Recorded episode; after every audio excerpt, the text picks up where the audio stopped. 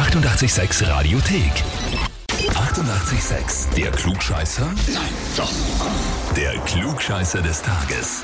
Und da spiele ich heute mit dem Daniel aus dem 11. Bezirk. Hallo. Daniel, wir haben eine E-Mail bekommen. Und zwar wurdest du angemeldet zum äh, Klugscheißer des Tages mit dem Worten. gerne, würde, gerne würde ich meinen Neffen Daniel anmelden, der mich schon vor Wochen angemeldet hat. Ganz nach dem Motto, wer anderen eine Grube gräbt, fällt selbst hinein. Und hinzu, scheiße. und hinzu kommt noch, wenn wir ihm etwas erklären, die Haltung, ja, ja, was wisst ihr schon? Liebe Grüße, deine Tante Anita. Super. Ich könnte mich, ich könnte mich gerade zerkugeln. Super. Das heißt, du hast immer quasi den Mund offen und wenn einmal die anderen was besser wissen, dann ja, ja. Äh, ja, also ich weiß gerne, was, also ich weiß auch gerne was besser, ja, oder ich höre auch gerne mal auf Ratschläge. Aber mir ging es eigentlich nur darum, äh, weil meine Tante eigentlich immer so ein Riesenglück mit dem Radio hat äh, und ich euch eigentlich täglich höre am Weg zur Arbeit und mir eigentlich gedacht habe, es wäre witzig, wenn ich meine Tante da anmelden könnte, weil meine Tante eben äh, ein, ein, ein Klugscheißer ist und immer alles besser weiß, äh, dass mich jetzt eine Retourkutsche trifft.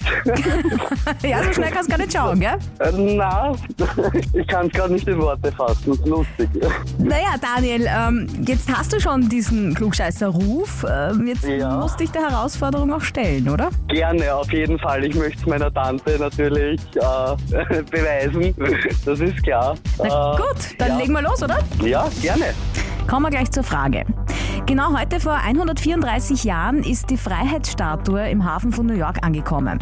Damals äh, ein Geschenk Frankreichs an die USA und somit ist die Statue of Liberty zum berühmten Wahrzeichen geworden. Also um die geht's jetzt auch, ne? Ja. Welcher Fakt über die Freiheitsstatue stimmt nicht? A.